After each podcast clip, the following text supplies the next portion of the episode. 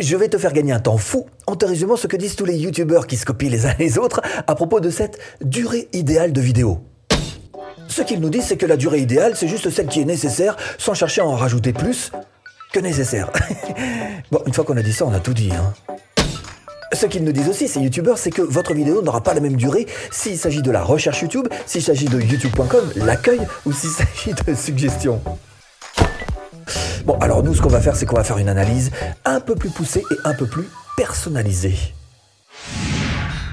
Premier objectif, définir la durée moyenne d'une vue de vos vues. Hein. Vous allez très vite vous rendre compte d'ailleurs que les vidéos qui se trouvent au-dessus de cette moyenne sont celles qui fonctionnent le mieux et donc celles qui fatalement boostent aussi votre chaîne. Alors évidemment, vous trouvez toujours des petites vidéos avec une petite durée moyenne de vue à 3 minutes qui fonctionnent mieux que certaines qui sont à 15 minutes. Mais si elles sont toutes plus ou moins de même qualité, 1. C'est rare, et 2. C'est absolument pas un objectif. D'abord, est-ce que vous connaissez la durée moyenne de vue sur vos vidéos? C'est un chiffre important, il faut absolument que vous l'ayez parce que c'est la base qui va vous aider à mieux savoir quelle va être la durée idéale pour vos vidéos. D'abord, vous allez ouvrir votre YouTube Studio et vous allez ouvrir un petit onglet juste à côté de cette vidéo. Comme ça, vous allez pouvoir basculer de l'un à l'autre et pouvoir suivre vos propres statistiques de très très près. Donc, YouTube Studio dans un autre onglet de navigateur.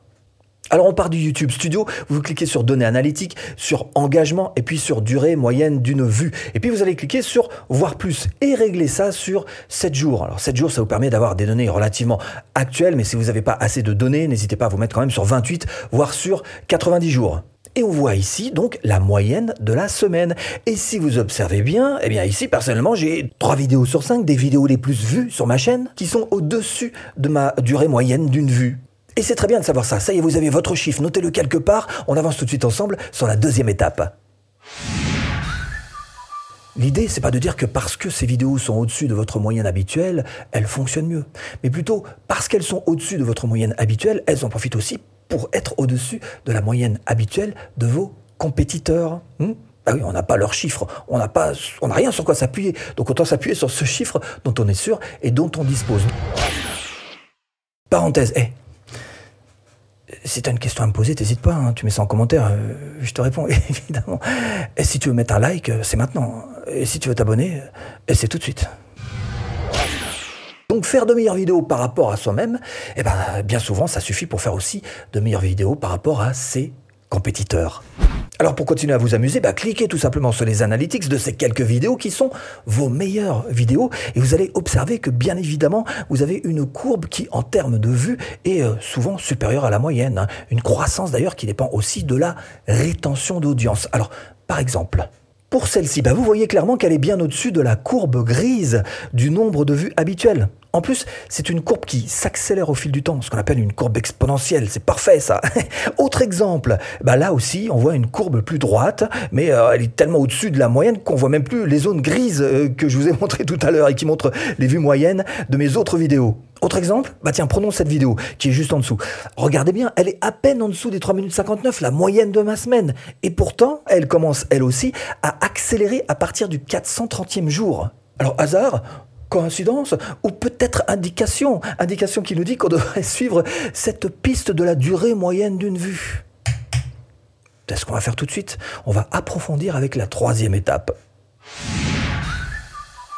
Donc, dans cette étude de cas, on peut commencer à affirmer que si je fais des vidéos au-dessus de 3 minutes 59, dans la plupart des cas, elles fonctionneront particulièrement bien, elles vont se référencer sur le moteur de recherche YouTube, et donc elles vont m'apporter bien sûr beaucoup de vues. Hein. Bon, alors si on s'arrête là à notre réflexion, on peut se dire, bah, c'est facile, moi pour avoir une 3 minutes 59, bah, je vais faire des vidéos de 1 heure. Hein. Sauf que des vidéos de 1 heure, c'est un peu beaucoup de boulot, on est d'accord. Hein. Et puis faire des vidéos toutes courtes de 5 minutes pour avoir ce 3 euh, minutes 59, c'est peut-être trop court justement.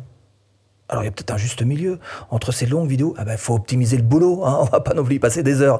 Donc quelle est la durée idéale de votre vidéo pour passer au-dessus de ces 3 euh, minutes 59 pour moi et puis pour vous, pour votre durée moyenne de vue?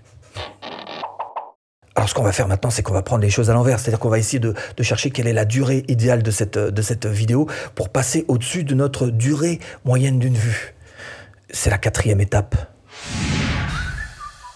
Pour chercher à définir quelle est la durée moyenne d'une de mes pour passer au-dessus donc de cette durée moyenne de vue, eh bien il y a un chiffre qui nous est donné dans les données analytiques. Vous allez dans Engagement, cliquez Durée moyenne d'une vue, voire plus, et vous ajoutez là euh, pourcentage moyen de vidéos regardées. Et vous cliquez sur Vue, pour les classer euh, par vue, tout simplement. Exemple, celle-ci, voilà, 5 minutes 06, elle est au-dessus de ma moyenne, et il m'a fallu quand même une vidéo de 11 minutes pour le faire. Ça me donne une indication quand même, un point de départ. Celle-ci, par contre, voilà, bah là, celle-ci, on est à 6 minutes 08, on sait encore mieux, mais j'ai fait une vidéo de 18 minutes 57. Alors là, c'est un petit peu trop long, j'ai pas optimisé le coup. Parce que pour gagner une minute de visualisation, bah, j'ai dû fournir 7 minutes de boulot de plus que celle d'avant. Pas bon. Bah, pas bon, hein. Euh. Maintenant, l'idéal pour vous, ce serait peut-être de chercher à regarder, fouiller un petit peu plus ces chiffres pour trouver en fait la durée idéale qui fait que d'un côté, vous allez avoir une durée de vidéo qui finalement vous demande pas trop de boulot et de l'autre qui, malgré tout, va quand même réussir à vous faire passer au-dessus de votre moyenne habituelle. Dans cette analyse, va chercher à retenir ce chiffre de pourcentage moyen de vidéos regardées et mémorisez-le parce qu'en fait vous allez trouver des grandes tendances grâce à ça. Un genre de chiffre moyen qui pourrait être par exemple, alors moi je sais que ces derniers temps c'est un peu plus de 45% de vidéos regardées. Bref, vous faites votre moyenne et après une telle analyse, alors par exemple pour moi j'arrive à savoir qu'il faut à peu près des vidéos de 10 minutes qui feront 45% à peu près de temps de rétention d'audience et qu'avec ça je suis sûr de passer au-dessus de mes 3 minutes 59 de temps moyen. Et là quelque part j'ai la durée idéale d'une vidéo YouTube. Hein, c'est là que vous vous dites, ah bah c'est bon, j'ai compris. Allez, top, on arrête tout, on s'en va, c'est fini. Sauf qu'il manque une petite dernière chose. Oui, essayez d'ajouter juste ce petit facteur supplémentaire à votre analyse, c'est le type de vidéo que vous faites. Vous ne faites pas exactement les mêmes vidéos sur votre chaîne. Hein. Il y en a qui sont un petit peu plus euh, d'inspiration peut-être, peut-être certaines un peu plus tuto, peut-être certaines un peu plus euh, vlog. Bref, regardez un peu quels sont les types de vidéos que vous faites et quelles sont celles euh, qui marchent le mieux. Ça vous donne une belle indication. Et puis aussi, c'est pas tout, il faut aussi le type de sujet qui fonctionne le mieux sur votre chaîne. Et vous ne faites pas exactement les mêmes sujets. Si vous avez une chaîne sur YouTube par exemple, peut-être vous faites des comment avoir plus de des comment avoir plus d'abonnés, comment optimiser sa chaîne, comment vivre de sa chaîne. C'est pas exactement les mêmes sujets. Donc ça doit rentrer absolument dans votre analyse. Donc, bah, une fois que vous aurez tout ça dans la tête, déjà vous saurez exactement comment fonctionne votre chaîne, vous en saurez un petit peu plus sur votre chaîne, mais surtout, vous allez pouvoir, en fonction de cette durée de vidéo que vous aurez fixée, pouvoir rajouter du contenu à l'intérieur. L'idée, c'est pas d'étirer, hein, c'est pour arriver au... Non, c'est de rajouter du contenu à l'intérieur pour arriver à cette durée idéale de vidéo YouTube. Alors évidemment, si vous voulez aller un peu plus loin, ce que je vous propose, c'est tout simplement de rejoindre cette vidéo avec des petits morceaux de waouh à l'intérieur. à tout de suite, si tu cliques.